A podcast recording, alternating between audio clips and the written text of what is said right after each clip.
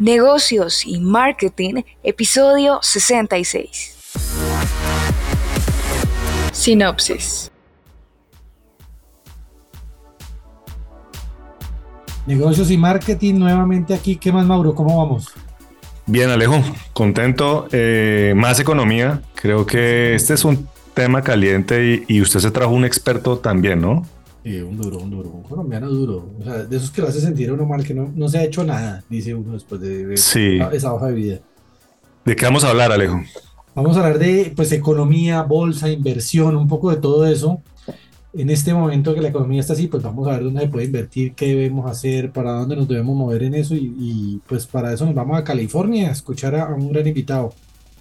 Perfecto, Alejo. Bolsa, inversiones, estado del mercado, poquito de pronóstico. Nos fuimos a por ello. Inclusive por ahí quedó Mauro entre el grupo que antes decían que eran medio loquitos. Vamos a ver por qué. es cierto.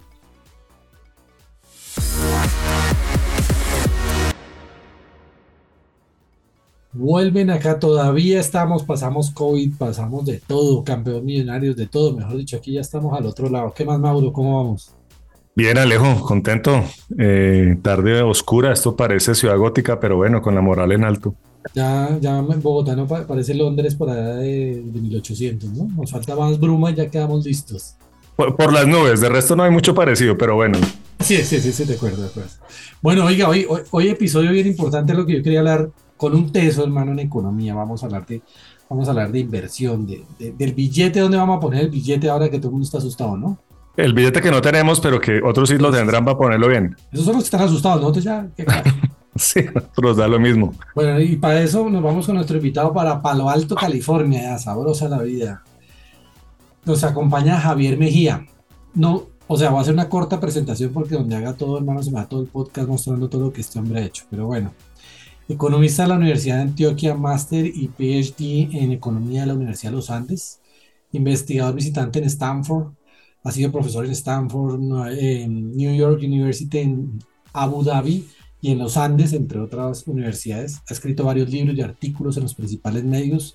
Por ejemplo, ha sido columnista en El Colombiano, en Forbes Latinoamérica, entre otros tantos, imagínense. Incontables seminarios que lleva dando este hombre desde 2008. Habla no más sino español, inglés, francés, italiano y árabe. Mire a ver.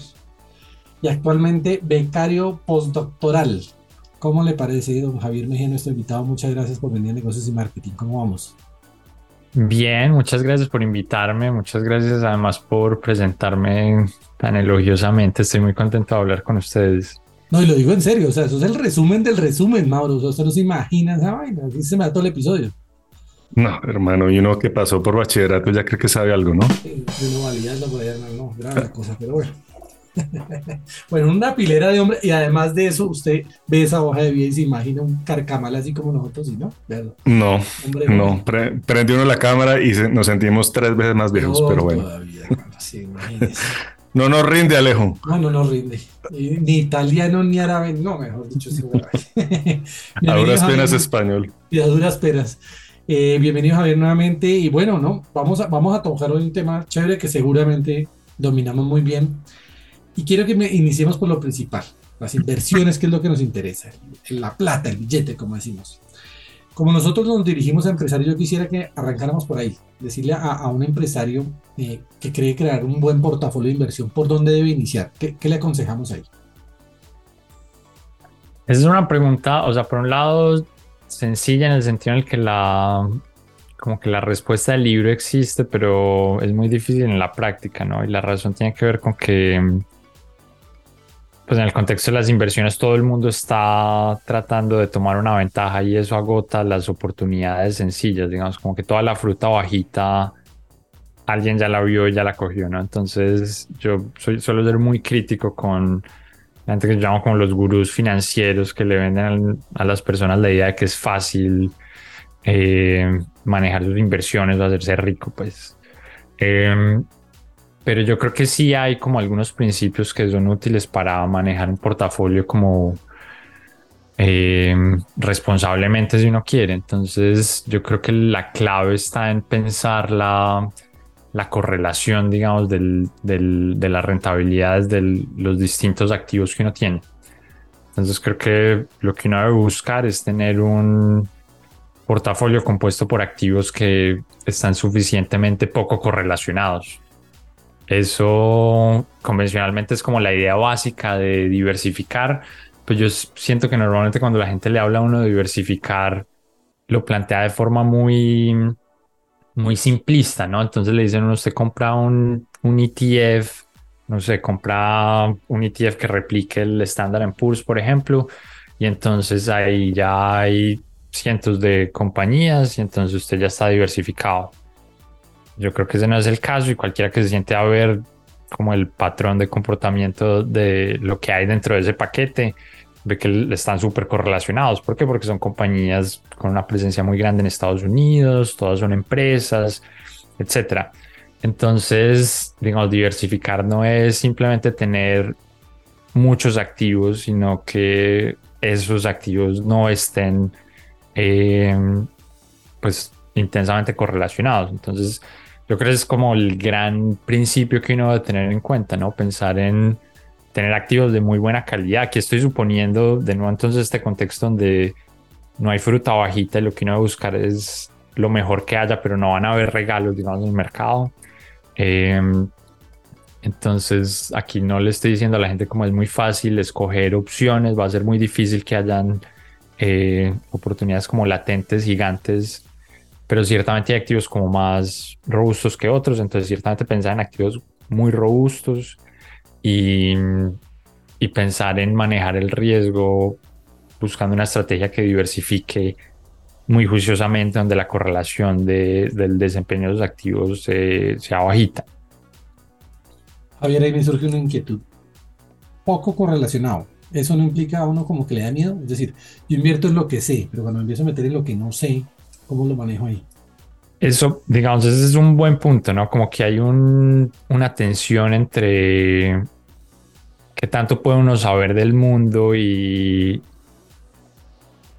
y qué tan amplio es como ese conocimiento, ¿no? Entonces, uno ciertamente quiere invertir en cosas que uno maneja bien, pero incluso dentro de ese campo uno quiere que haya algo de diversificación, ¿no?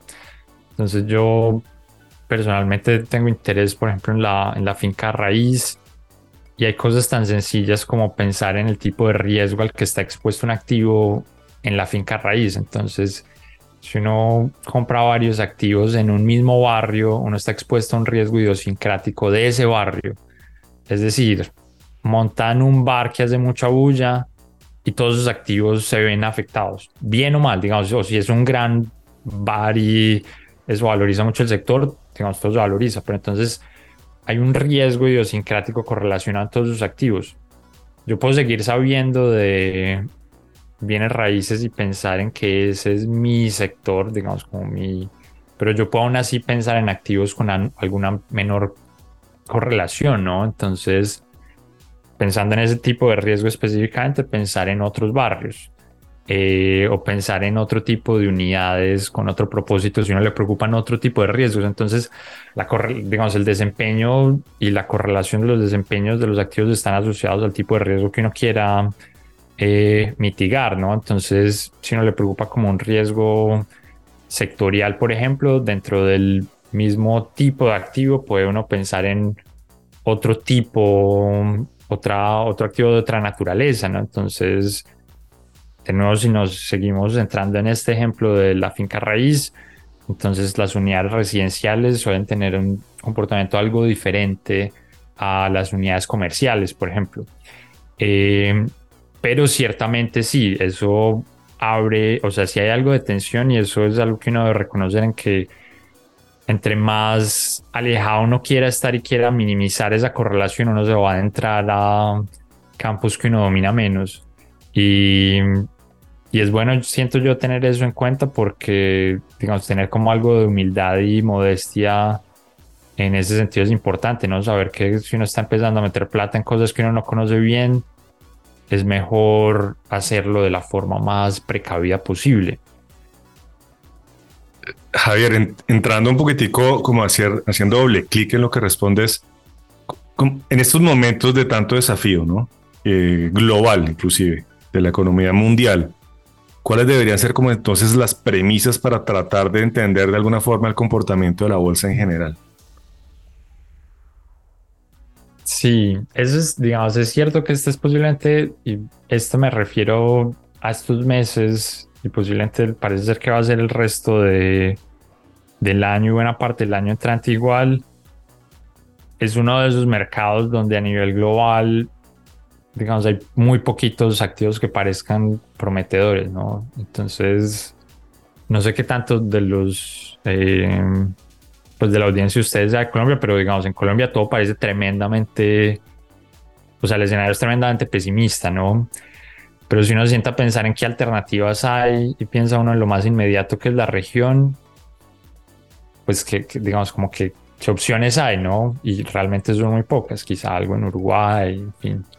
Eh, y si uno piensa en Estados Unidos, pues digamos, Estados Unidos está, aunque los datos todavía son ambiguos, pues parece estarse aproximando una recesión y el desempeño de casi todos los activos está, pues luego de unos años muy buenos, está empezando a deteriorarse, ¿no? La, la bolsa específicamente, digamos, hay, había un retroceso grande en, pues realmente en prácticamente todos los activos bursátiles. Eh, y si uno piensa en, en Europa, lo mismo ha pasado, si uno piensa incluso en China, y en otros emergentes. Entonces, digamos, uno sí puede pensar en algunas, digamos, como que si uno hace un estudio como súper detallado, hay algunos pocos mercados que pueden resaltar, pero de nuevo entonces empieza uno con este peligro que Alejandro menciona ahorita, entonces empieza, digamos, por ejemplo, el, Golfo le ha estado yendo bien, ¿no? Y parece que tiene potencial porque son economías eh, al que se han beneficiado del boom petrolero y son regímenes muy estables en este contexto de tanta inestabilidad democrática. Pero si uno no sabe nada de ellos, pues no suena como muy buena idea irse allá. Entonces, digamos, todo esto para decir que en efecto es un momento como terriblemente difícil. Las opciones a nivel mundial, si uno lo que está pensando es en mercados, como en diversificación geográfica, ese es un problema grande y no creo que haya una solución como sencilla al respecto. Lo que yo siento que es una puerta para navegar como estos ambientes de tanta incertidumbre son entonces activos que puedan tener algo más de, de solidez sobre alrededor como de contextos inestables.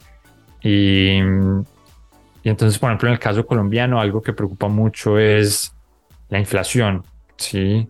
Y, y entonces, una, digamos, normalmente las acciones son un buen refugio para la inflación, pero no parece que lo vayan a hacer en el contexto colombiano porque pues todo parece indicar que pues, la política económica está haciendo bastante difícil la vida de las empresas y la aprobación reciente de la reforma tributaria pues como una señal ya evidente de eso, pero pues además como que inestabilidades macro más generales parecen sugerir que ese va a seguir siendo el escenario y que posiblemente pueda profundizarse. Eh, pero entonces hay otro tipo de activos, como por ejemplo, volvemos aquí a la finca raíz, digamos.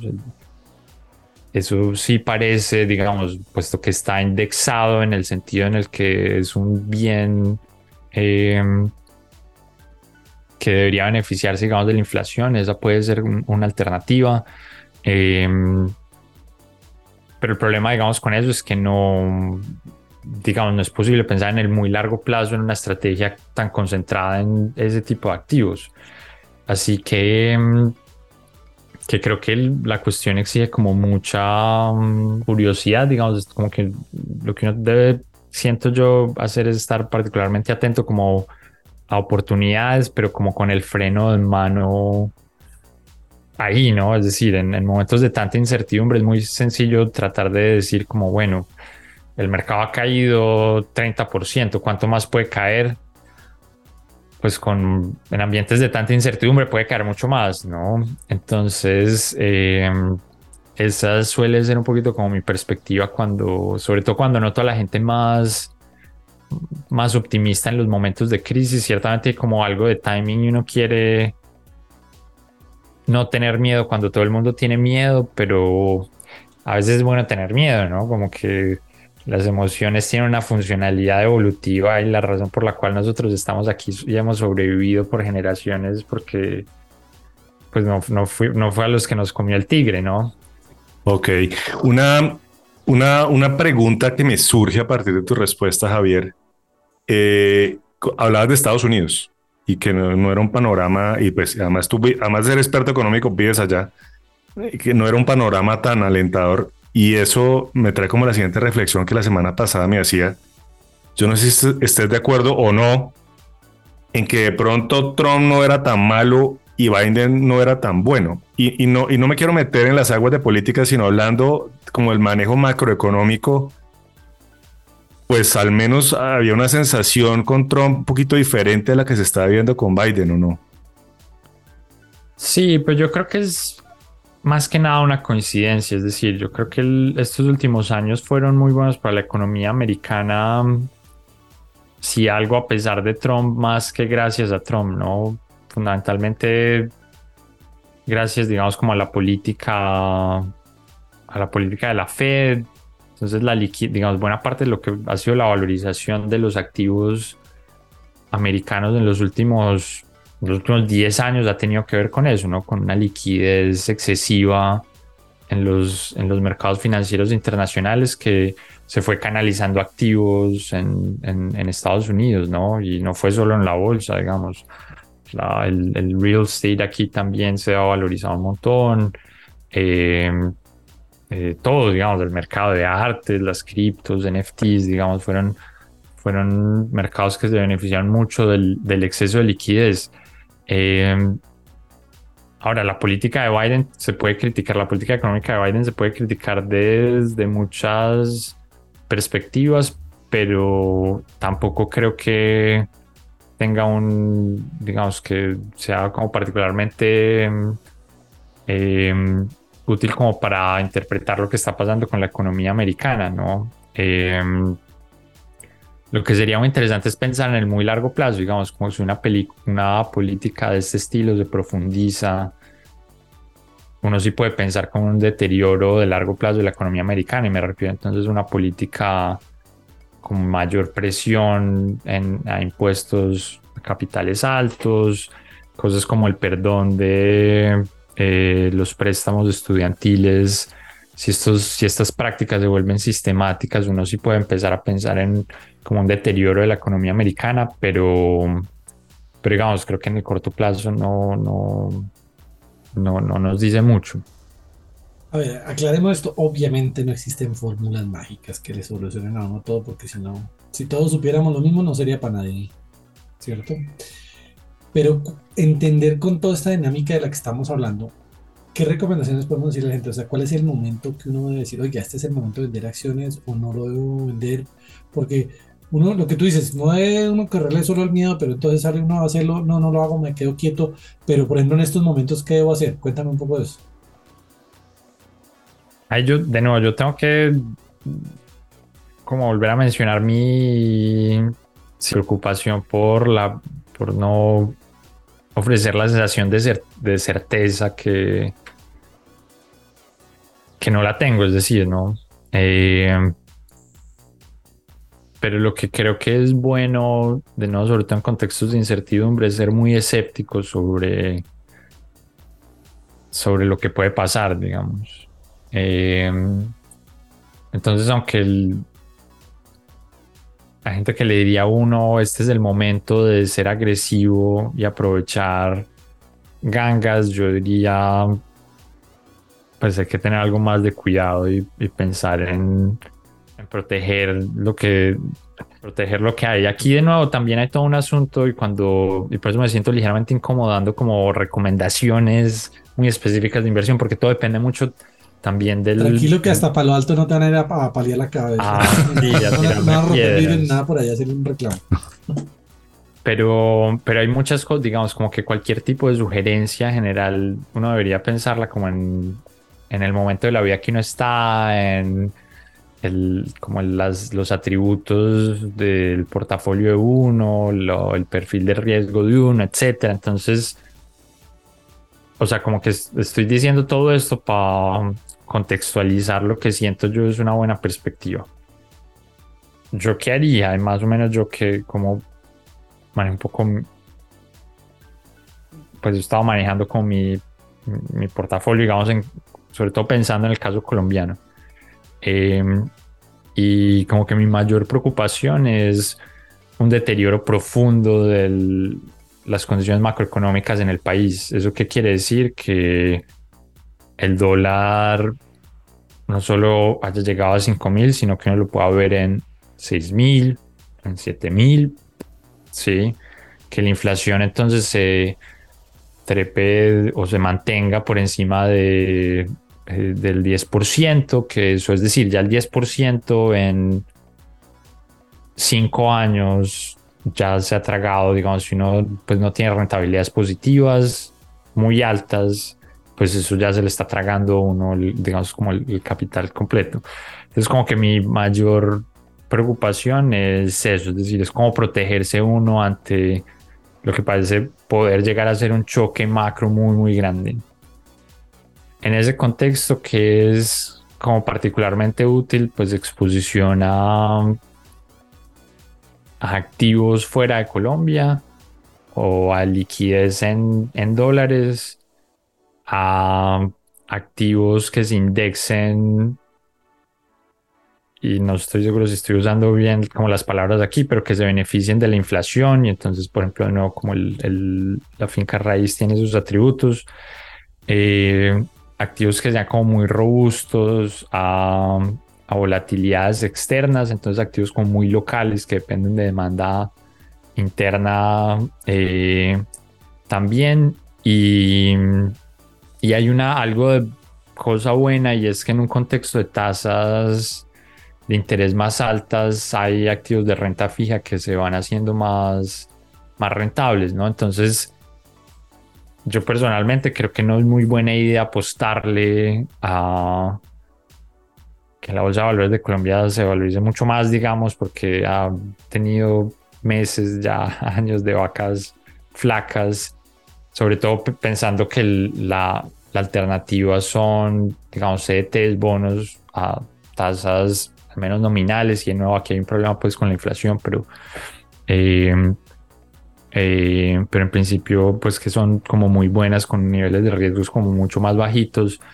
Em, entonces yo así más o menos pensaría yo un poco el escenario, como ciertamente hay oportunidades, pero más que buscar grandes minas, yo lo que pensaría es, ser particularmente cuidadoso para protegerse en un contexto donde el, el ¿cómo se llama eso? El downside es potencialmente muy grande, ¿no?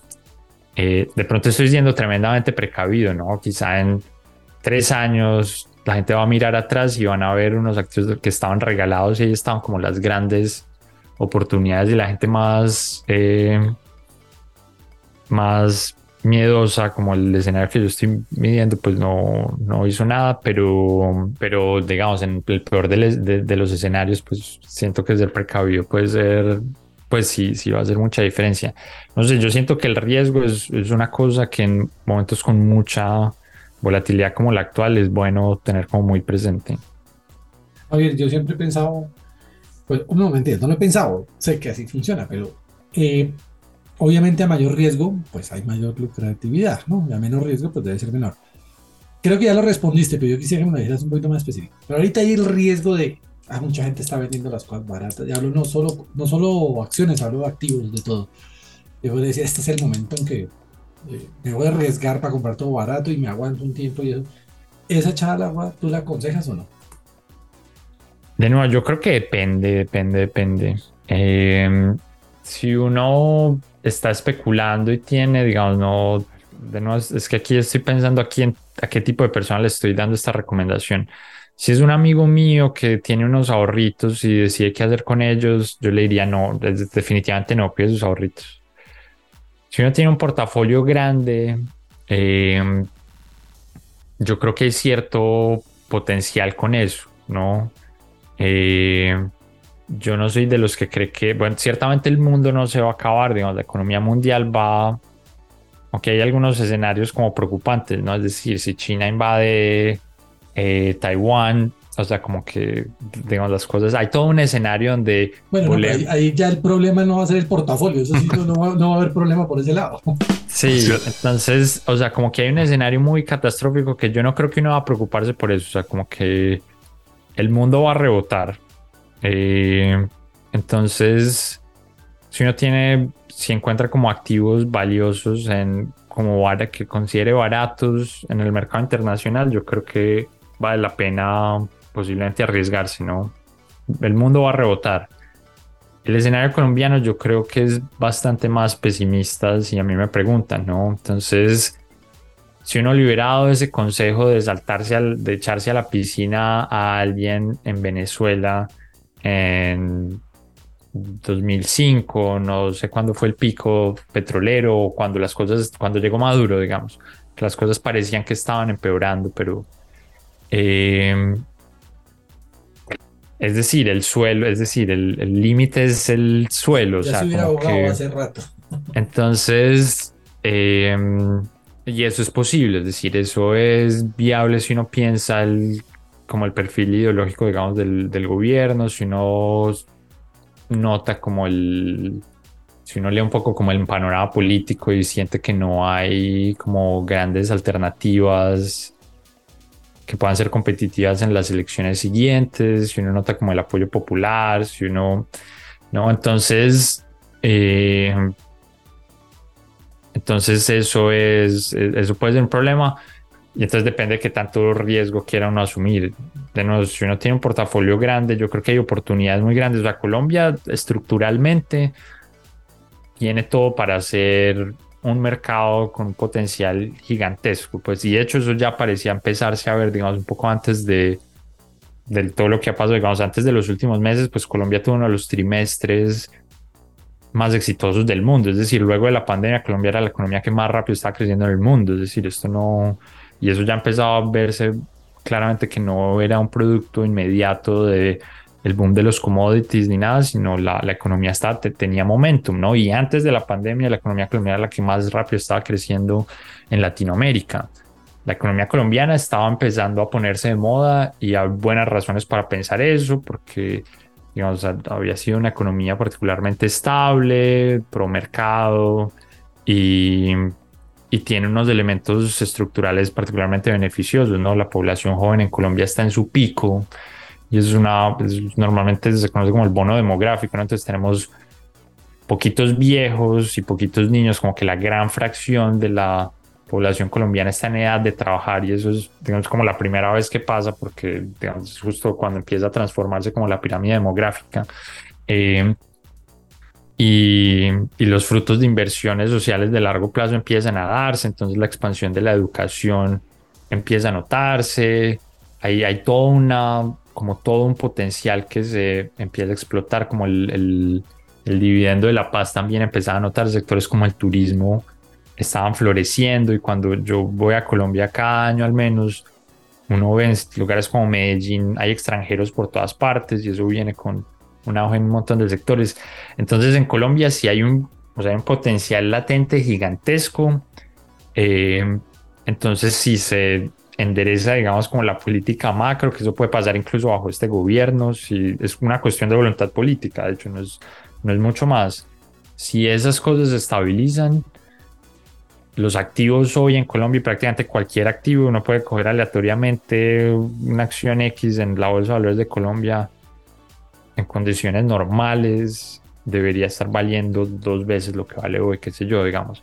Y hay infinidad de otros activos que son los que yo pienso exactamente lo mismo. Entonces, eh, en el fondo creo que depende de qué tanto, cómo calibre uno las probabilidades de riesgo ahí. En el fondo creo que es que tanta fe le tiene uno a que el gobierno modere su política macro y si uno tiene confianza de que es así, yo creo que echarse al agua es buena idea. Si no, creo que algo de prudencia puede ser bueno, al menos en el mediano plazo, ¿no? Queda uno como sin aliento, ¿no, Alejo? Aquí, aquí estoy retomando mi, mi aliento, pero, Pero pues Pero, vamos pero para hay, adelante. cosas, hay cosas positivas. Se ve difícil, está complicado para sacar. Sí. Pero para los que no tenemos plata, pues no tenemos nada que Ah, no, pues sí, Ahí- qué es carajo. nuestro momento, nuestro momento de brillar. Qué buena forma de verlo, Alejo. Eh, no, mira, Javier, digamos que estamos viviendo una fuerte devaluación. Eso creo que es más, creo que la- la- el peso colombiano creo que es el que más se ha devaluado en las últimas dos semanas a nivel global. Eso lo oía hace poco. Y pues más allá de los factores endógenos que hay, los exógenos eh, que se argumentan como causa, ¿qué perspectiva le ves al comportamiento de la tasa? A mí hay un fantasmita que me ha estado rondando últimamente es ¿y qué pasa si dolarizamos la economía? Y ahí me gustaría como oírte. Sí, a, a ver, esa idea. Había una gente rara que, pues digamos, la gente que defendía la idea de dolarizar a la economía colombiana. Por muchos años eran vistos por la comunidad de economistas como unos loquitos. Y yo siempre pensé un poco eso, como, pff, o sea, como que, a ver, pues la economía colombiana siempre ha sido muy estable, desde, menos desde comienzos del siglo XX. Y, y el contexto político colombiano también, incluso, digamos, como que en Colombia habían habido todo tipo de presidentes, pero eso nunca se había reflejado en una gran variabilidad en la política macro. Entonces, la idea de dolarizar la economía, yo siempre pensé que era innecesaria y como alarmista, porque además viene con unos costos no menores, pues, ¿no? Perder la independencia monetaria, pues es, es costoso en cualquier caso. Ante los escenarios que estamos describiendo, pues apocalípticos, que yo tampoco pues creo que sean exactamente los más probables, pero pues que sí son posibles. Eh, dolarizar la economía sí parece ser en este momento algo que podría ser una buena idea. Ahora, de nuevo, eso no sería sencillo y creo que no es prudente, digamos aún. Eh, hay una ventaja grande y es que, digamos, la política monetaria está controlada fundamentalmente por el Banco de la República y el Banco de la República es legalmente una entidad independiente y tradicionalmente ha sido manejada muy bien por todo un equipo gigante que no solo es la Junta, sino toda una organización donde hay una cultura tecnocrática muy robusta.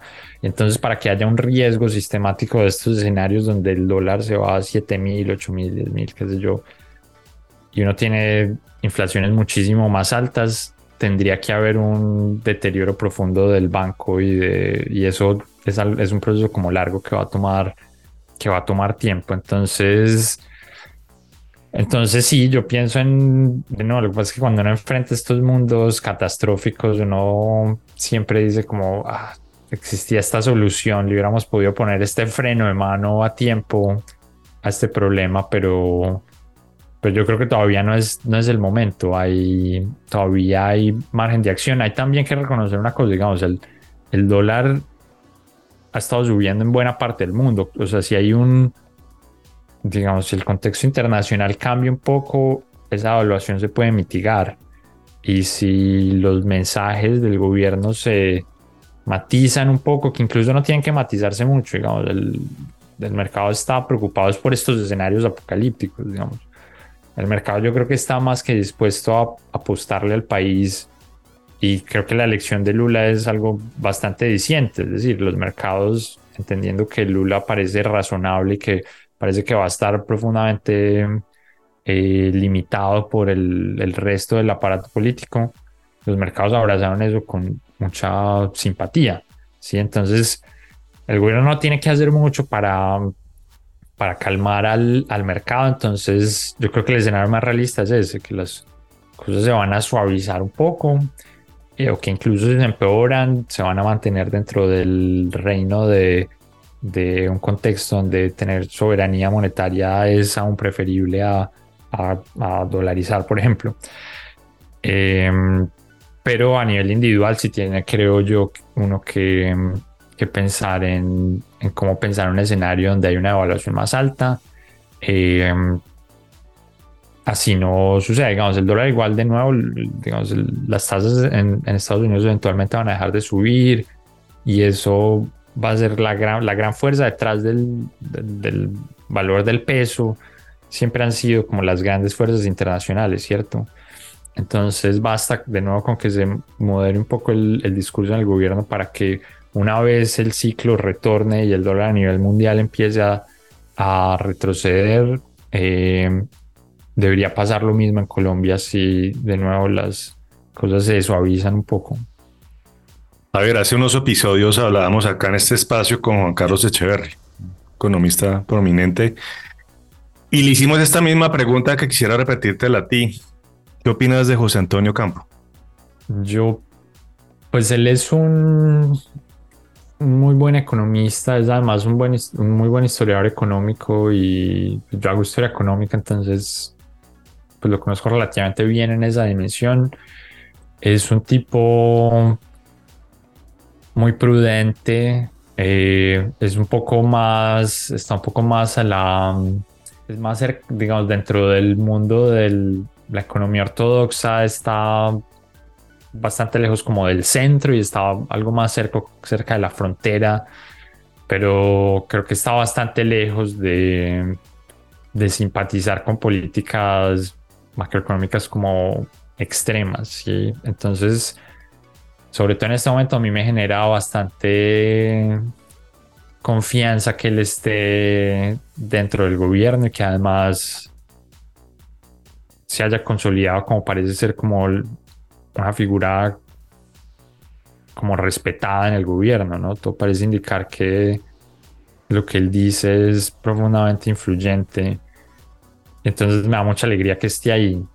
Eh, mi preocupación de hecho es cuando yo vaya, digamos, como que él parece, parece ser de la, como la carta más ortodoxa dentro del gobierno. Entonces lo que me preocupa es, antes que nada, una vez se vaya él, que eso es algo que con mucha seguridad pasará, puede que no pase ahora, pero pasará en un año, que sé, pues que sabe uno cuándo.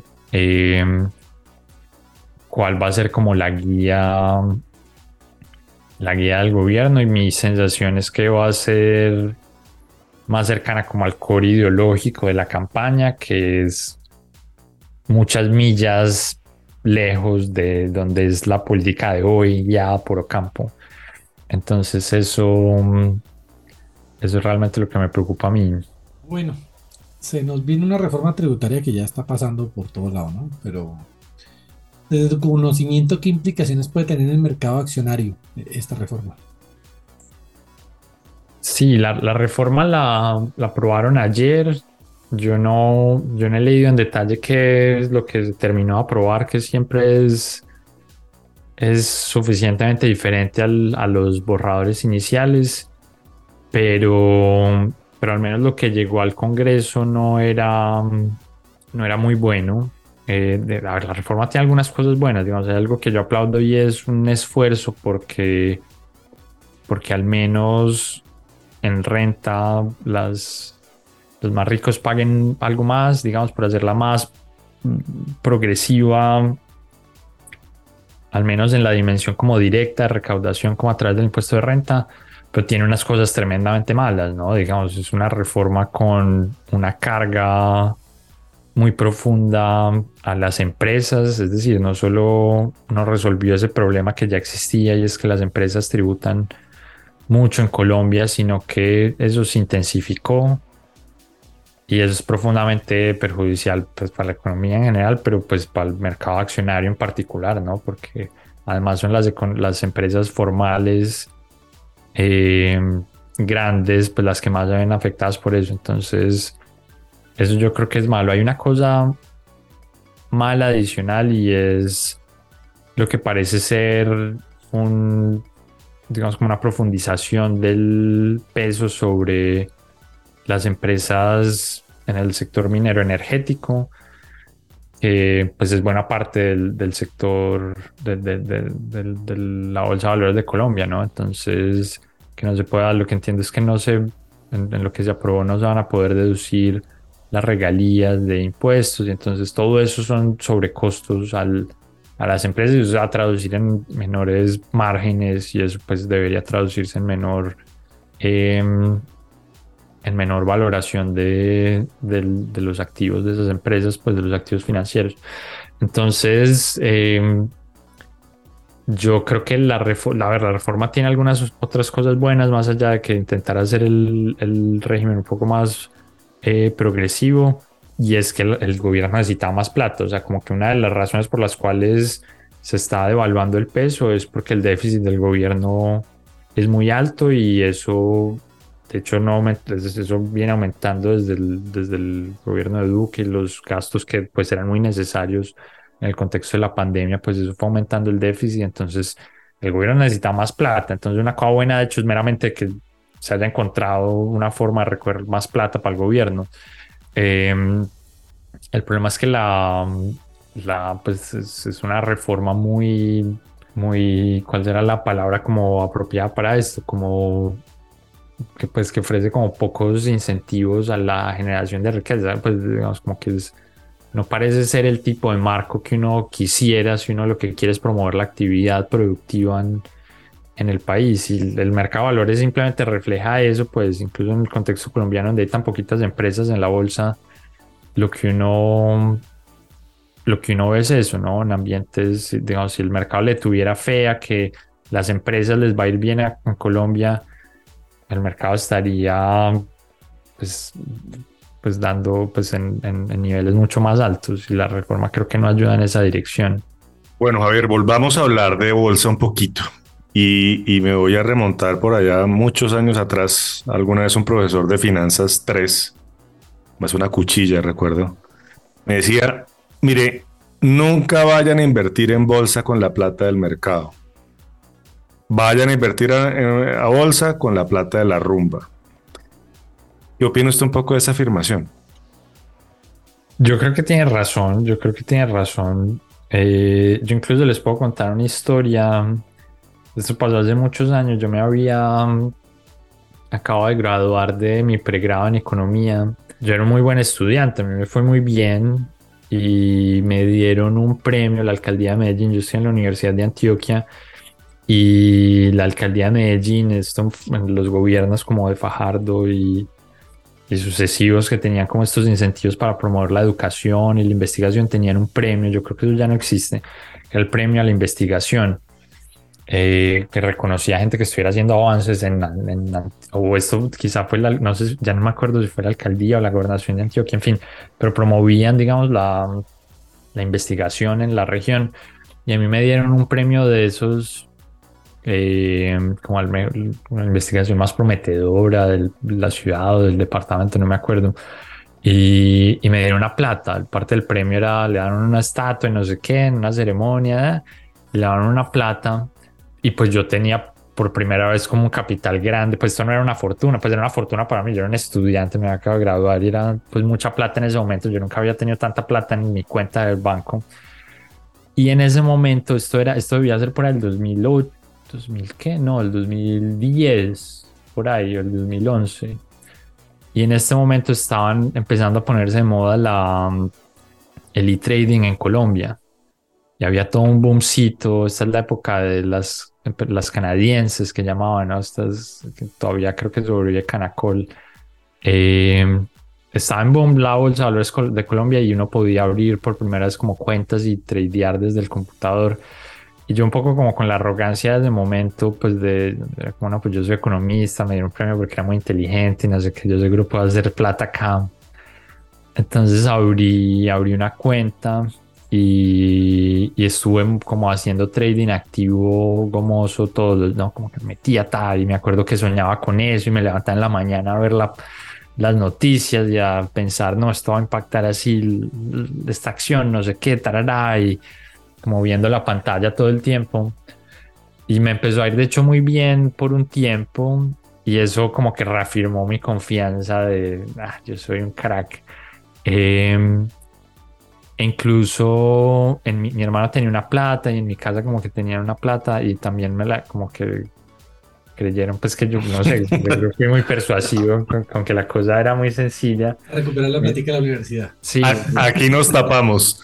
Sí, me dieron esa plata y yo de nuevo seguí, tarara, y en cierto momento, pues, o sea, no quiero hacer la historia muy larga, pero había una acción que, la que a la que yo siempre, una de estas petroleras, yo siempre había como que uno revisa, uno empieza a aprender y uno cree que sabe de múltiplos y no sé qué, y uno ve los múltiplos y esto es una gran empresa, no sé qué, y, y un día amaneció bajando, no sé, 10%, 15%, lo que fuera, y yo dije, no, este es el momento, la gente se asustó, yo soy más sagaz y yo no tengo miedo, no sé qué y metí toda la plata que tenía ahí, o bueno, una parte grande, ya no me acuerdo.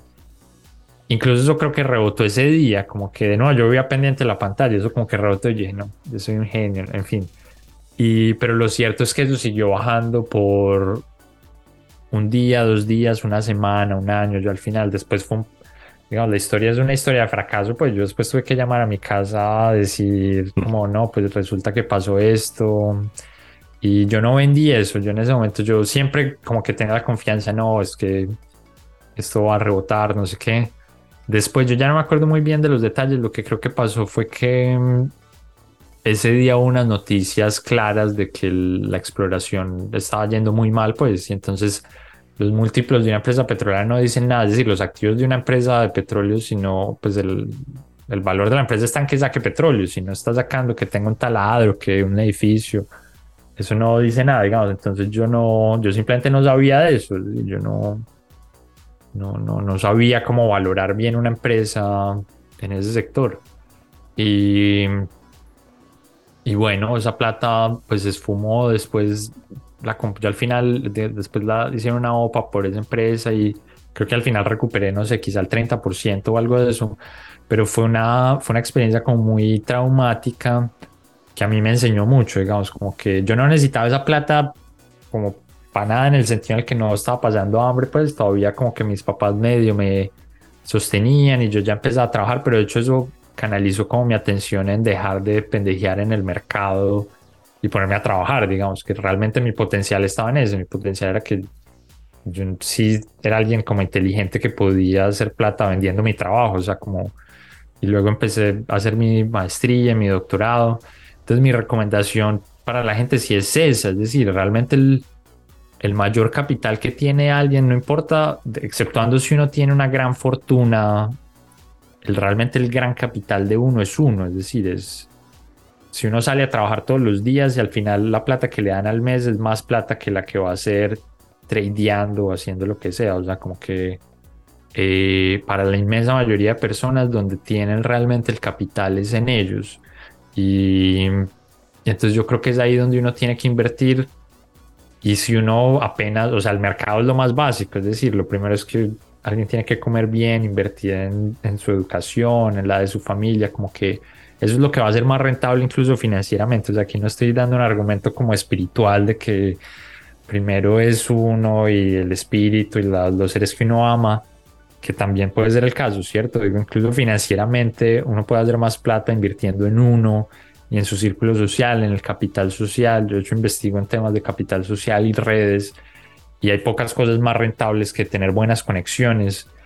Entonces eso es, eso es lo más importante, digamos, como que si uno está invirtiendo la plata y se le va toda la plata en eso, en estar bien y en estar saludable, está perfecto, es decir, como que está bien sí, si tiene plata para la rumba y se está gastando al, fin de semana en rumba tanta plata y eso lo puede ahorrar para ahorrar, para meter un CDT, para tener un portafolio de acciones chiquito, ¿no? Tampoco les voy a decir, pues yo tengo, yo hago algo de, yo hago inversión activa, les dije ahorita, ¿no? Y hago todavía algo de trading, tengo una plataforma donde pues no me levanto todos los días a ver eso, pero compro y vendo acciones yo personalmente. Eh, pero sí, eso con la plata, sí, la recomendación del profe me parece buena. Con la plata de la rumba, claro, me parece muy, muy bueno que la gente construya un portafolio con, con, pues, con todas las precauciones de las que hablamos, ¿no? Que piensen que sea bien diversificado. Ahora también hay muchas más alternativas que en la época que yo conté mi historia. Pues aquí de nuevo siento que me estoy alargando mucho, pero en esa época las comisiones eran mucho más altas, creo que los montos mínimos eran altos, como que uno podía hacer poquitos movimientos y cosas Hoy en día uno desde el teléfono puede comprar una acción, incluso acciones fraccionarias, tiene muchos más productos también, incluso fuera del, del, del, mercado accionario. Entonces, ahora es más fácil para la gente, digamos, como que construir un portafolio diversificado con montos chiquitos. Es mucho más, más fácil, pero sí, como que mi recomendación también sería usen eso con la plata para la rumba, no con la plata para el, para el mercado. Alejo, dejémosle a la rumba. No, no, no, pero no la inviertan todas. Eso es un consejo que les doy. Gaste la rumba también, o sea, ojo, ojo. Porque... Sí. Oiga, Javier, pues yo escuchándome, entonces, no, no, tú eres de los que no está de acuerdo con eso de que hay mucha gente que piensa así que dice que la riqueza realmente viene del capital y no del trabajo. Es decir, la plata es la que inversión produce riqueza. Yo a punta de trabajo no me vuelvo rico. ¿O, qué piensas en eso? No, yo creo que uno, la mayor parte de la plata que va a hacer en la vida la va a hacer uno trabajando. De nuevo, estoy exceptuando gente que hereda unas fortunas grandes y con, es- con eso puede vivir. Pero la rentabilidad, de esto hay estudios, además no me lo estoy inventando yo, pues, o sea, la rentabilidad, por ejemplo, la educación en, en Latinoamérica es mucho más alto que, que la rentabilidad de la digamos, bolsa de valores de Colombia, digamos, ¿cierto? Entonces, si uno encuentra una, y eso quiere decir, la plata que uno pone para educarse, le va a dar más plata después en salarios. Entonces, y eso es solo pensando en, si uno piensa como el capital humano, mí de hecho me gusta mucho esa palabra, hay gente que no le gusta eso, pero el, el capital humano existe, eso no es un invento, si uno invierte en las habilidades de uno, eh, eso se puede rentabilizar, ¿no? En aprender un nuevo idioma, en aprender a codificar. Por ejemplo, hoy en día, pues yo que estoy aquí en el, en el Silicon Valley, soy consciente de... Hay gente que tiene unos trabajos en Google o en, o en Meta o en Amazon, digamos, en cualquiera de las grandes tech, eh, que es gente que tiene un pregrado y ganan unas fortunas gigantes porque estudiaron lo que debían estudiar, digamos. Eh, si esa gente se hubiera dedicado a no estudiar y uno le hubiera entregado la misma la plata, la plata de la matrícula y la hubieran puesto a tradear, tendrían menos plata hoy, es decir, el flujo de caja sería menor que si se hubieran, estudiado estas cosas que estudiaron. Eh, pero entonces, además del capital humano, uno tiene como las grandes ventajas del capital social y, y pues yo que estoy en una universidad de élite en el mundo soy consciente de eso, es decir, las, incluso para rentabilizar el capital de uno, un, el capital financiero, digamos, como los ahorros, uno debe tener algo de capital social que le diga dónde, digamos, las oportunidades en el mercado existen, pero no están para todo el mundo, ¿cierto? Como que uno necesita conocer a la gente correcta. Y si uno piensa en estas grandes historias de, por ejemplo, a, a todos los que les interesan como las historias de las startups y el venture capital, las oportunidades para invertir en Google tempranamente no le aparecieron al que estaba tradeando, le aparecieron al tipo que estaba en los círculos de emprendedores y sí. Entonces, esos son inversiones que uno puede llamar capital, digamos, pero no es capital, no es el capital que uno tiene en la, debajo del colchón en la cuenta de ahorros, es el capital humano y el capital social, que es uno el que lo construye. Entonces, yo suelo ser de los que le dice a la gente, sobre todo, y aquí he dicho como 10 veces que no me gusta mucho como los gurús financieros, pero es la gente que le dice a uno, como usted se puede hacer rico tradeando, es más fácil que usted se haga rico usando ese tiempo invirtiendo en otras cosas. Vaya a estudiar, vaya a converse con gente, vaya a fiestas, es decir, vaya y conozca gente. Muchas de las buenas conexiones que uno hace en la vida las hace en una fiesta o en un paseo. Eh, entonces, ahí es donde uno, digamos, uno, no creo que la narrativa que la, la, plata trabaje por uno es como la más provechosa en términos de finanzas personales. Si hay una idea útil en esa que creo que hay una, es como una confusión conceptual y es la idea del, de, la, eh, de la composición, ¿no? Digamos, como que el capital tiene una cosa linda y es el interés compuesto, ¿no? Como que el 1% se va de, acumulando al, al, capital y eso entonces va a ser más grande y eso tiene crecimiento exponencial. Pero eso no es exclusivo del capital financiero. Eso es también parte de los otros capitales. Entonces, si uno construye una carrera y esa carrera tiene un sendero con composición, esas rentabilidades están, ¿no? Entonces, carreras donde uno puede, entonces carreras como esas no son, hay cierto tipo de carreras, si uno es un cajero y uno va todos los días al banco y trabaja como cajero, pues no hay compounding, pues no hay este proceso, uno le paga cada mes y no se está acumulando más. Pero si uno está en otro tipo de carrera donde, por ejemplo, el prestigio, cada cosa que uno hace se va acumulando. Entonces, si es un escritor, escribe un libro ya son dos libros y tres libros, no solo los libros se siguen vendiendo, sino que más gente le va a prestar atención porque estas cosas se van acumulando. ¿no? Y eso pasa también con el capital social. Uno conoce una persona y esa persona le presenta a uno con otras dos personas y esas dos personas le pueden presentar más personas. Entonces, la cosa del compounding sí tiene mucha lógica y uno sí debe apostarle, siento yo, a, esos senderos, como senderos donde hay compounding, como meterse en carreras donde haya algo de potencialidad. Ustedes, por ejemplo, hacen un podcast y el podcast sigue ahí, va a haber mucha gente que lo va a estar oyendo. No es como que de nuevo que ustedes van a trabajar y se acaba el día y ya eso va a quedar ahí, puede que no sé exactamente cómo rentabilicen ustedes el podcast o etcétera, pero incluso en términos de el, el, el, prestigio profesional que eso ofrece, eso puede ser acumulativo. Creo que acumulativo es la palabra que estaba buscando. Entonces uno sí quiere como senderos donde haya acumulación. Eh, y en eso tienen razón un poco la gente que le dice como haga que la plata trabaje por usted y entonces cuando usted duerma que siga, usted puede dormir y que la plata siga trabajando eso tiene, lógica, digamos, pero eso no es solo simplemente de la plata, digamos, es del tipo de activo que uno esté acumulando, ¿sí? Eh, y entonces así es como yo pienso un poquito como la cuestión. Bueno, Alejo, aquí queda una leccioncita, ¿no? Capital social, nos toca ir a fiestas y conocer gente. Sí, bueno, hay que gastar la plata en la rumba. Bueno, bien. Javier decía, preguntaba que cómo monetizamos. No, aquí esperando el patrocinio de Circon Valley, allá esperando que haya varios patrocinadores acá. Esperamos. Eh, Oiga, y un, apunte eh, particular, porque de eso estoy de acuerdo, no, me gusta hacerlo, no doy opiniones, pero es que yo los gurús tampoco creo, en, no de economía, de nada. No le echan un cuento de que es que nosotros lo sufrimos con los de marketing, por ejemplo. Javier seguro lo sufre con los de economía, pero hay gurús en todos. ¿Y usted qué hace? Sale YouTube allá, usted qué hace perdiendo el tiempo y no gana 100 mil dólares por hora. Y, uno queda asustado, ¿qué pasó? No, ¿qué tal eso?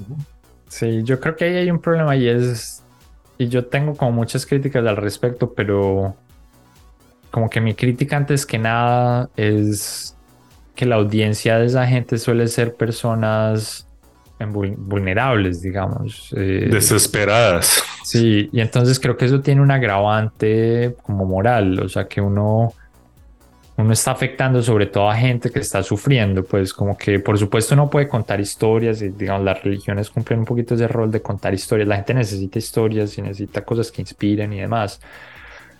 Entonces me parece muy bien que la gente cuente sus cuentos, pero como hacerle promesas y sobre todo la gente que cobra por eso, como que yo no veo problema que alguien me eche sus cuentos y pero como que se enriquezca y que le cobre a gente vulnerable para enriquecerse, creo que es profundamente despreciable y criticable moralmente, pues más allá de que están equivocados porque en ambientes competitivos las recetas sencillas no existen porque son ambientes competitivos, porque la gente las está buscando y se agotan las oportunidades sencillas. Entonces, eh, eso, es, eso, es, eso es como una de las cosas que hacen como particularmente despreciables ese tipo de personajes y es que pues que tiene como la mezquindad de, de enriquecerse a costas de las personas que más sufren. De acuerdo. Para la, la, pregunta con la que ya cerramos esta parte, tengo que hacer una aclaración porque es que si nos oyen los jóvenes no me entienden. En la época de Mauro y mía, para uno viajar iba a una agencia de viajes, entonces la agencia de viajes le hacía todo el trámite y todo eso. Ahora ya entra uno en una aplicación y compra todos. En el mercado bursátil ocurre lo mismo. De hecho, Javier tú lo estabas nombrando, ¿no? Ya desde el celular yo puedo entrar y comprar y hacer, todo está muy accesible, ya no necesariamente tengo el intermediario, no lo necesito, tal vez. Esto realmente es así, ya no necesito ese intermediario, lo puedo hacer yo desde mi celular, esa aplicación, con eso puedo hacer todo. Cuéntanos un poco eso. Sí, digamos, como todo este sector de las fintech ha explotado en los últimos años, ya hay muchas más alternativas, incluso las compañías grandes ofrecen como productos muy buenos que uno puede acceder desde el teléfono, pero sigue siendo, sigue habiendo mucha regulación. Entonces, yo no creo que, pues al menos en el futuro cercano, no estamos ante un escenario como la desaparición de las agencias de viajes, donde uno ya literalmente digamos, yo no puedo pensar en algo más arcaico que una agencia de viajes. Incluso yo las veo por ahí a veces cuando voy en la ciudad y veo unas digo, esta gente qué hace. Eh, aunque bueno, seguramente hay un sector, sobre todo corporativo, para el que es útil. Em, pero las, las finanzas son un sector mucho más regulado. Entonces, incluso aquí uno, digamos, hay que llenar papeles, digamos, como que la gran, y el gran, entonces, como, eh, como bloqueo o el gran, la gran fuerza que está deteniendo como la completa flexibilización de eso es el Estado, digamos, el Estado tiene una preocupación grande por regular dónde pone uno la plata y bueno, y evitar que haya lavado de activos y demás, como por fiscalización eh, estatal.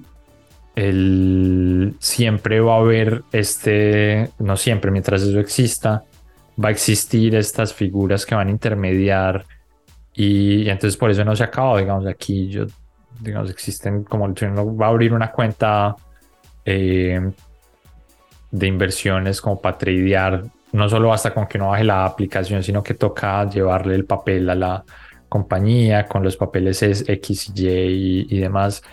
Y, y entonces creo que va a tomar mucho más tiempo, pero sí, en ese marco sí hay cada vez más alternativas eh, con más productos, más sencillos de usar, más desde la casa, que eso tiene además, si volvemos como a la discusión moral de la que hablábamos ahorita, también hay como algo de riesgos que tienen que ver con darle productos tan poderosos a tan disponibles a gente que posiblemente a personas que posiblemente no tengan el conocimiento para usarlos, ¿no? o la ni siquiera es de conocimiento, es como de familiaridad con los riesgos, por ejemplo, ¿no? Entonces, no le preocupa uno como, es como ponerle una bazooka a un adolescente, pues quizá uno no quiera hacer eso, pero digamos en esa dirección va el, creo que va un poquito el mercado. Bueno, Javier, aquí hay, como siempre lo digo, una tradición y es hablar un poco de la persona. Eh, por ahí nos enteramos, le gusta a usted mucho caminar, senderismo, ¿no? ¿Qué nos cuenta de eso? Sí, sí, a mí me gusta como andar por ahí a, montear, creo que lo, llamaríamos en mi tierra. Eh, pues yo, trabajo, yo trabajo mucho y trabajo mucho, sobre todo desde, desde el computador y, y como que estoy en la oficina y cosas así, entonces disfruto mucho como estar afuera. Hay una cosa que además me, digamos, como que yo crecí en Colombia y digamos, los problemas de seguridad en Colombia siempre hicieron difíciles eso. Incluso salir a caminar por una ciudad era relativamente difícil. Cuando yo vivía en Bogotá, uno caminaba por Bogotá y como que uno andaba preocupado, ¿no? Porque no van a atracar no hay que... los andenes no, no están como bien armados. Siempre está uno como con esa angustia de que algo puede pasar, como que eso ocupa un espacio muy grande como del, de la conciencia de uno. Entonces, pues cuando estoy en otros ambientes donde me siento un poco más tranquilo, disfruto, encuentro eso entonces tremendamente placentero y como que me siento muy privilegiado. Yo, yo viví en los, en los Emiratos Árabes, entonces son ambientes como hiper, las ciudades allá son como hiper seguras y yo salía a caminar a veces a las 2 de la mañana por el centro y simplemente recuerdo pensar como esto es un regalo de la vida, pues decir, esto no... No, pues, pues vaya, vaya, hágalo aquí en Bogotá. Eh, a ver cómo. Es un deporte extremo en Bogotá. Tiene otra gracia, ¿no? Pero sí. Es como, como huir de Breaking Bad. De sí, esos. Sí, pero eso sí, yo, yo disfruto eso de nuevo porque creo que eso, como que a diferencia de, pues de gente que en otros ambientes, como que, que no puedo apreciarlo mucho, lo muy privilegiado que es eso, como que me gusta mucho. Entonces hago ese tipo de cosas, monto bicicleta y eh, pues como que sí, me gusta aprovechar de, poder hacer eso en, el momento en el que estoy, porque quién sabe uno cuánto tiempo más puede hacer eso, ¿no? Como que... Bueno, y este, este Pereirano tiene su podcast para que vea usted. Pero claro. Cuéntanos un poquito de eso, Javier. Yo tengo un podcast, pues es un podcast mucho menos entretenido que el de ustedes, pero tiene una audiencia fundamentalmente académico, se llama New Books in Economic and Business History que yo pues yo trabajo en un campo, pues como que mi especialidad es la historia económica, entonces yo trato de entender cómo la sociedad evoluciona en el largo plazo y cómo la economía a través de los siglos ha cambiado.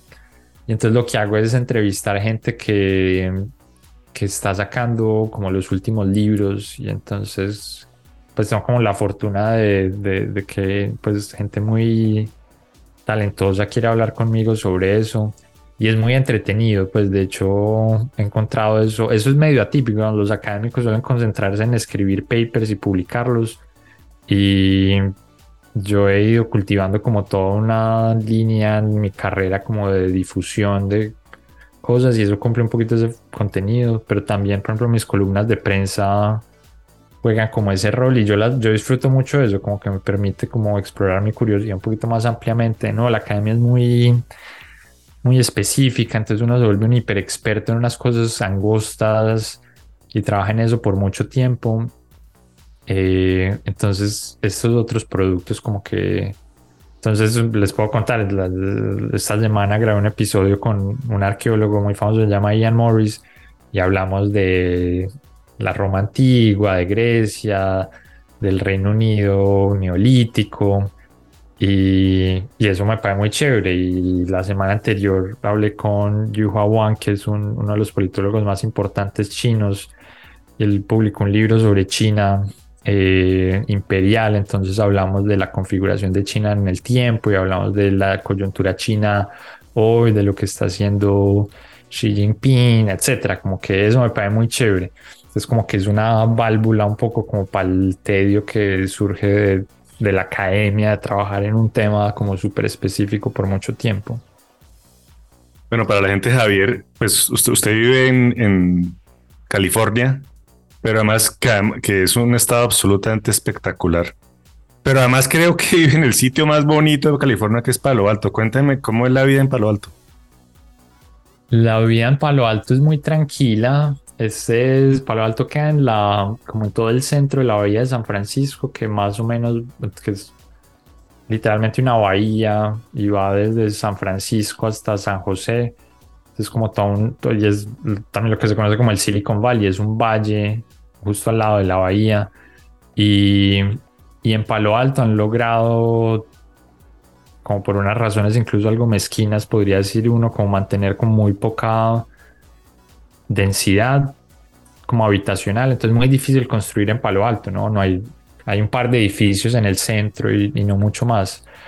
Eh, entonces es una zona de suburbios donde vive sobre todo la gente del sector tecnológico eh, y bueno, gente asociada a la universidad, a Stanford, que queda aquí al lado y entonces la vida es muy tranquila. No, hay mucha gente que dice que es muy aburrido vivir acá justamente por eso. Eh, pero de nuevo, uno que creció en Colombia, como que yo de emociones fuertes, no, como que no carezco, no, entonces disfruto esto de salir a caminar por ahí. Em, y es muy, muy tequi, ¿no? Como que la vida social es, mucha gente está en el sector tecnológico, entonces como que toda la cultura tecnológica está como ahí. Hay gente también que se queja mucho de eso y puede entender un poco como por qué, porque entonces hay, mucho, hay muchos hombres, porque es un, sobre todo hay muchos ingenieros, que es una profesión como muy masculina, con un tipo como de estructura mental como muy cuadriculada. Eh, pero yo, pues no sé, yo no le pido mucho a la vida, entonces como que yo no, es decir, como que pues aprendo cuando hablo con ellos y si no, como que igual me las ingenio para interactuar con otro tipo de gente. Eh, pero sí, es una vida tranquila, muy próspera y eso también puede ser criticable desde otros puntos de vista, pero, pero pues yo veo muy sabroso acá. Eh, pues me, siento mal a veces cuando me quejo de, de, este lugar. Ay, sencillo. Qué, qué envidia, ¿no? Sí, sí, sí, sí, sí. Pero tiene el deporte extremo de caminar a las 2 de la mañana en el centro de Bogotá, entonces ahí... Sí, ah, sí, sí, sí, Yo, yo vivía en el centro de Bogotá, yo vivía en el centro de Bogotá varios años y en efecto a veces salía por ahí a, a los barcitos de la Candelaria y no sé qué, llegaba a mi casa así, llegaba con el corazón latiendo. Aunque yo veía por la ventana de mi, de mi apartamento viejitas paseando el perro a esa hora, o sea, como que también no sabe uno pues yo no es como particularmente paranoico, pero... Sí, sí, sí, por supuesto. Bueno, Javier Mejía, muchísimas gracias por acompañarnos. Si alguien en algún lado te quiere escuchar, ver, ¿dónde, dónde te encuentra? Cuéntanos. Pues yo soy muy activo en Twitter. Mi, mi etiqueta es Javier Mejía C. Eh, ahí, pues, a ver, también muy activa. Hay gente que dice que soy, pues yo tuiteo como una o dos veces, pero de hecho es la, como el lugar donde más hago vainas.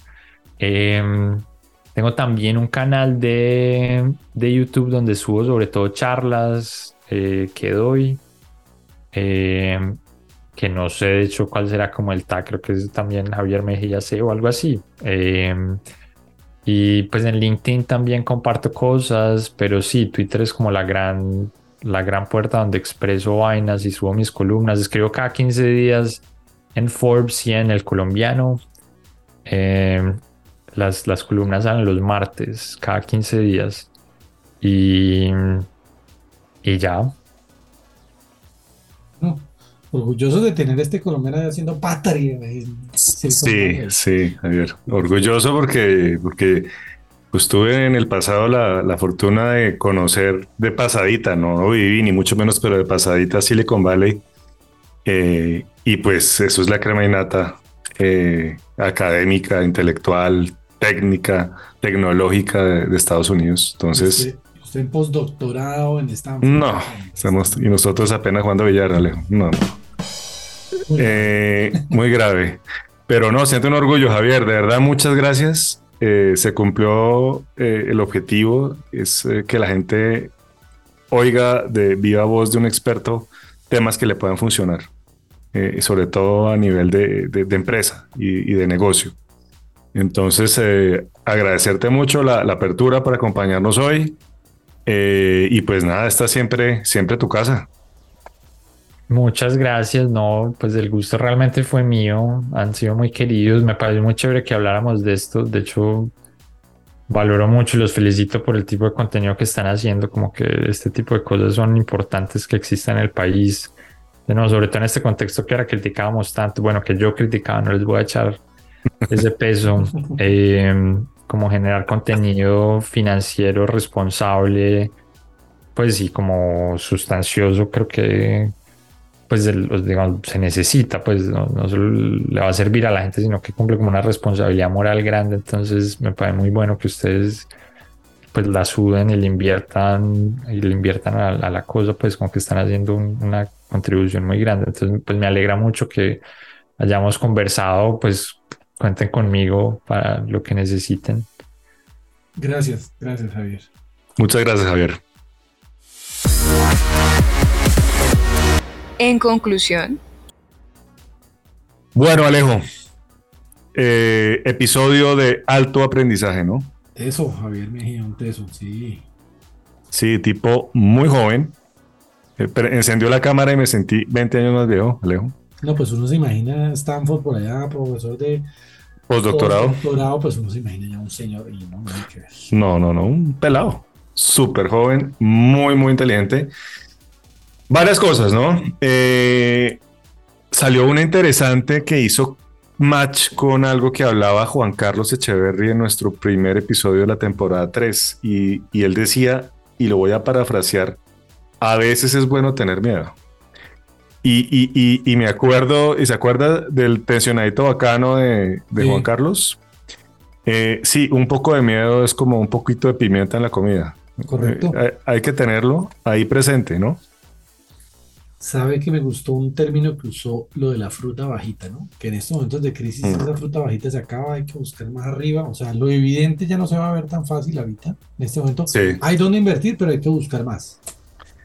¿Sabe que me encantó? Eh, y que usted y yo también nos identificamos con eso, eso ese cuento de los gurús, ¿no? Y él decía, en ambientes competitivos, las recetas sencillas no existen. Sí, señores, o sea, dejemos de creer en, en Mesías, dejemos de creer en iluminados, sí, hay expertos, eso es cierto, pero, pero no, no, no, comer tanto cuento, ¿no, Alejo? De acuerdo, total. Diversificar igual activos poco correlacionados. Me gustó el término porque dice mucho, o sea, eh, eh, hay que diversificar realmente en lo que no sé, en lo que no hago y hay que movernos por todo lado. Como siempre, los huevos en diferentes canastas, ¿no? Sí, un poco eso, meterse en negocios que en que uno no sepa, pero ojo, meterse con cuidado. Prudencia, con mucho cuidado. Mucho el de prudencia en este momento. Este, inclusive en crisis él llegó a hablar de escepticismo. Uno en crisis debe ser escéptico. Eh, entonces, pues sí, eh, bueno, un panorama un poco, Sí, ¿qué digo yo? ¿No? Oscuro, digamos. Pero no, nosotros dos firmes con nuestro, con nuestro optimismo, ¿no? Pero... Sí, sí, sí, nosotros firmes. Ah, vamos para adelante, Alejo. Sí, qué carajo, para adelante, pero pues sí, es otro experto que, que uno no quisiera que un experto de esta envergadura estuviera tan, eh, tan como tan pesimista, pero pues es una realidad. Oiga, ¿Sabes qué me gustó? Ah, el capital social, el capital humano, el capital financiero. de acuerdo. no todo es plata. Eh, creo que el tema de estar en el momento correcto con la persona correcta, que, que él habla un poco de eso, del tema de capital social, pues, pues es fundamental. Él estando en Stanford, pues claramente está en el, en el- en el lugar correcto, ¿no? Bueno, el hombre sí está ahí. Y sabe que me gustó lo de, hablando del capital humano, esto de invertir en educación y eso, eso me parece que nos reevaluó eso de que plata llama plata. No, oiga, hay que invertir en, en uno porque el mayor activo que tenemos somos nosotros mismos. Esa frase me encantó. Sí, señor, el mayor activo es uno mismo. No, no, a no ser que sea el heredero de una familia, no sé, muy rica. yo creo que en ese caso también, porque usted si no invierte en usted mismo, se tira esa plata. Y si no se la tira a usted, se la tiran los hijos. Sí, Sí. sí, sí. Eh, bueno, oiga, tenemos que ir a fiestas, ¿no, Alejo? Sí, Eso quedó ahí, que conste para Y yo para creo que nuestras- es importante empezar por ahí. nuestra- nuestras señoras esposas, que conste que vamos a estar, es exclusivamente lo que un experto de Stanford nos está diciendo. Tenemos que ir a fiestas e interrelacionarnos, ¿no? Y el podcast sale desde los jueves, entonces perfectamente quienes nos escuchan los jueves, ya saben que jueves, viernes, sábados, hay que hacerlo porque Hay que salir. Stanford lo dice, es una conclusión general que podemos. Conclusión, esa es la conclusión de este episodio. Eh, no, bueno, pero en serio, qué, qué buen invitado. Eh, ahí están, ahí están las, hay, hay puntos claves. Un académico completamente dedicado a la investigación y eso también es bueno. Eh, oír, de, oír a la academia también es bueno. Si puede, escúcheselo dos veces, porque dejó muchas cosas entre líneas que uno no coge detrás. Sí, hay cositas, hay cositas que vale la pena repetir para terminar de entender. Bueno, Alejo, Listo, bueno, no, Mauro, no siendo más, entonces eh, nos veremos el próximo jueves. Ya saben, negocios y marketing nos encuentran en todas las redes sociales así. Nuestra página web negocios y marketing.co con todos los episodios. Pueden ir a cualquier plataforma, ya nos van a encontrar. Y bueno, audiencia subiendo y nosotros acá tratando de crear contenido que les pueda aportar. Nos vemos el próximo jueves. Chao, Mauro. chao, chao.